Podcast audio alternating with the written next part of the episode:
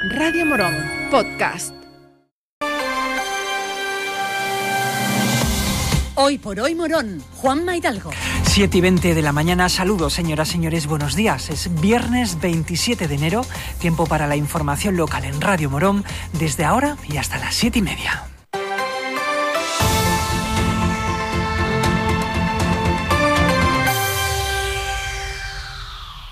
Esta tarde a las 7 se van a presentar en el Espacio Santa Clara las actividades organizadas por la FEPAC para celebrar el Carnaval de 2023, cuya programación se inicia el viernes 10 de febrero y finaliza el domingo 26. Como fechas claves, les podemos adelantar que el pregón, que este año correrá a cargo de Maleni López, tendrá lugar el domingo día 12.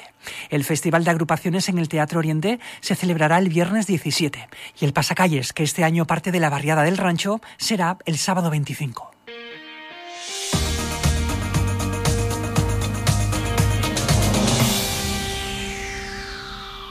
Hoy se va a presentar en Morón un proyecto muy interesante. Familiares, amigos y discípulos del profesor Juan Antonio Carrillo Salcedo han constituido la asociación We the Peoples of the United Nations, creada para promover el conocimiento de la Carta de las Naciones Unidas y la Declaración Universal de Derechos Humanos en los centros educativos de primaria y secundaria de Andalucía.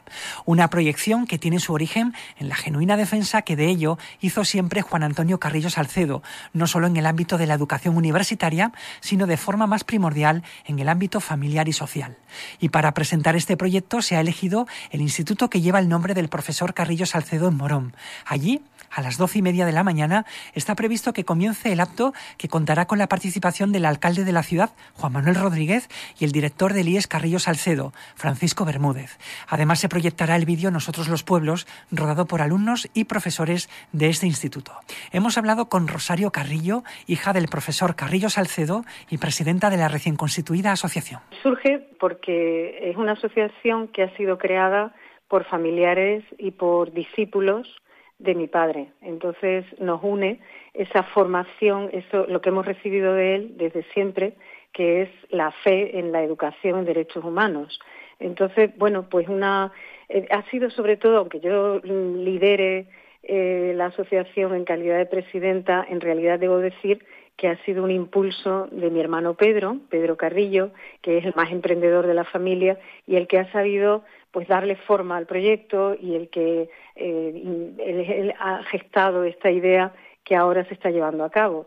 La asociación se, se ha fundado hace muy poquito, hace unos meses, en octubre del año pasado, y ahora está empezando a rodar. Tenemos una página web, tenemos un formulario de socios, actualmente somos 48, así que en pocos meses la verdad es que eh, hemos logrado reunir a personas de muy distinta índole, porque en absoluto nos dedicamos todos a la educación, pero sí tenemos todos esa fe en que es importante educar en derechos humanos, que la educación en derechos humanos debe recibir um, su espacio en los centros escolares de Andalucía.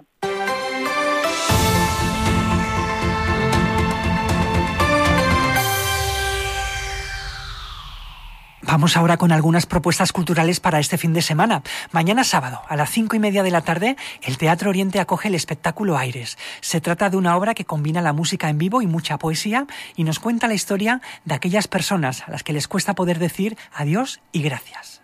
Una historia que envuelve al público en un ambiente mágico, a la vez que divertido, que nos desvela con gran sabiduría que el separarse de algo o de alguien no necesariamente debe ser doloroso. Se trata de una hermosa lección que nos da vida. El destino está lleno de cambios y las rupturas son más enriquecedoras cuando están aceptadas. En definitiva, una oda al desapego y un gracias a las experiencias compartidas. Las entradas están disponibles a través de internet, en la web culturamorón.es y en las taquillas del teatro media hora antes del acto.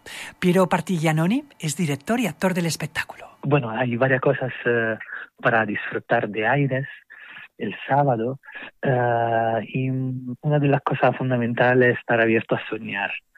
Eh, para mí el trabajo con, que hago con el clown, con el teatro, va sobre poesía, imaginario, crear mundos oníricos.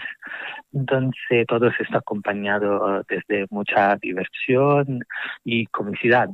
Pero lo que le pido siempre al público, y es lo que muchas veces pasa, que abren eh, su corazón, cierren su mente y que estén listos para viajar.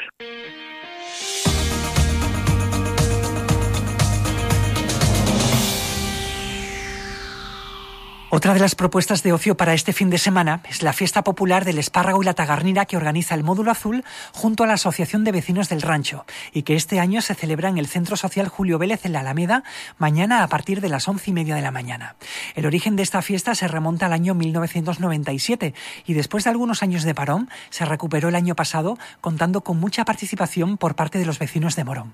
Música en directo, juegos populares para entretener a los más pequeños y buena gastronomía a base de espárragos y tagarniras Garninas son las señas de identidad de esta fiesta que se celebra mañana. Isidoro Soldado es portavoz de la organización del evento. Esta fiesta que tuvo eh, sus orígenes en una anterior fiesta que se estaba realizando desde el, año 97, el año pasado la recuperamos y este año, pues, tras el éxito que tuvo el año pasado, pues hemos seguido adelante y como siguiendo la tradición que teníamos de un año en el Centro Social Julio Vélez y otro en el rancho, pues este año toca en el Centro Social Julio Vélez. Yo la defino con la fiesta del agradecimiento. Agradecimiento al espárrago, a la tagarnina, en el sentido de que ha ayudado a muchas familias a, salir adelante en los momentos difíciles. Agradecimiento a ese saber culinario de unas cosas tan sencillas que tenemos en el campo, llenas de sabor y que, que la gente disfruta.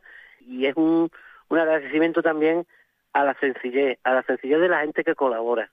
Todas las actuaciones que vamos a tener este sábado son gente que se han ofrecido, que hemos entrado en contacto y que se han abierto para colaborar en un acto en el que se recaudará dinero también para ayudar que el Centro Social Julio Vélez siga adelante y también la Asociación de Vecinos del Rancho haga sus actividades, además de tener un dinero que se va a guardar para las próximas fiestas, el acto principal de reivindicación social.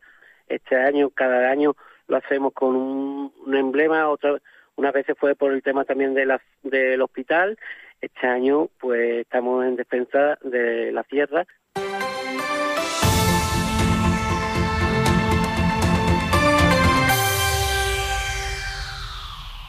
Y también mañana se celebra por segundo año consecutivo una mesa redonda de capataces que organiza la Hermandad de la Santa Cruz. Será a las 12 del mediodía en la iglesia de la compañía.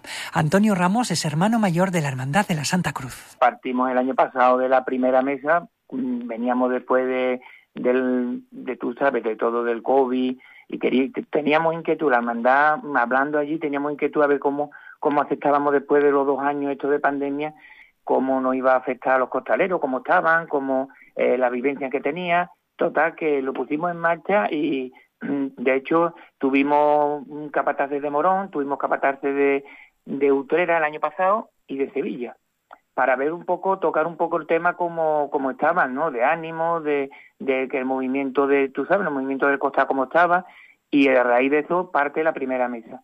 Y la verdad que la mesa redonda del año pasado fue eh, bastante interesante a lo cual pues este año pues hemos querido a, hemos querido volverla a, a hacer, vamos.